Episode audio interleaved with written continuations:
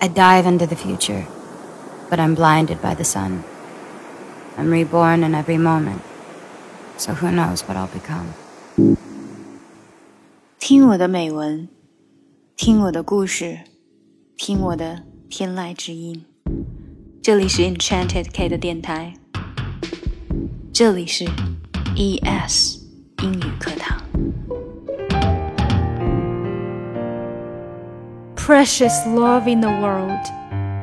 Although we are always in a rush, yet when the night becomes silent and we have time to meditate, there is always something which will touch our hearts and give us strength.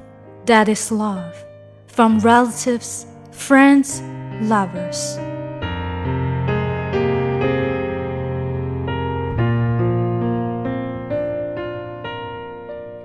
If I knew, if I knew it would be the last time I'd see you fall asleep, I would tuck you in more tightly and pray the Lord your soul to keep. If I knew it would be the last time I'd see you walk out the door, I would give you a hug and kiss you and call you back for more. If I knew it would be the last time I'd hear your voice lifted up in praise, I would videotape each action and word so I could play them back day after day. If I knew it would be the last time I could spare an extra minute or so to stop and say I love you, instead of assuming you would know I do. If I knew it would be the last time I would be there to share your day, I'm sure you'll have so many more, so I can let just this one slip away. For surely there's always tomorrow to make up for an oversight and certainly there's another chance to make everything right. There will always be another day to say, I love you. And certainly there's another chance to say ever, anything I can do? But just in case I might be wrong and today is all I get, I'd like to say how much I love you. And I hope we never forget. Tomorrow is not promised to anyone, young or old alike. And today may be the last chance you get to hold your love tight. So if you're waiting for tomorrow, why not do it today?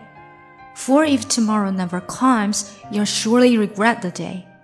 That you didn't take that extra time for a smile, a hug, or a kiss, and you were too busy to grant someone what turned out to be their one last wish.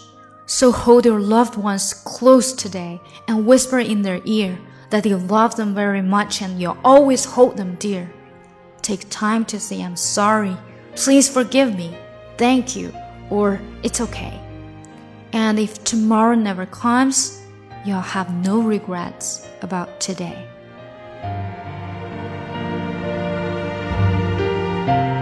大家好，我在喜马拉雅的全新付费专辑已经上线，内容涵盖非常丰富。 点击我的名字即可看到，跟扣姐一起逆袭听力与阅读。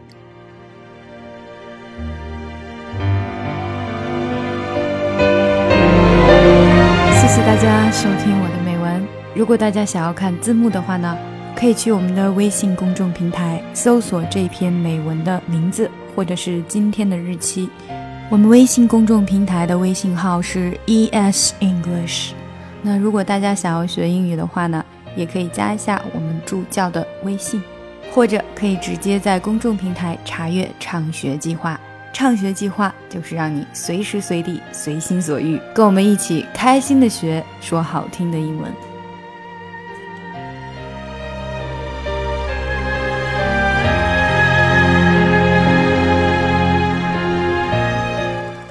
E S English E S English 英语课堂 E S English E S 英语课堂，加入我们吧！加入我们，Join us， Join us，加入我们吧。从今天开始，跟我们一起说好听的英语。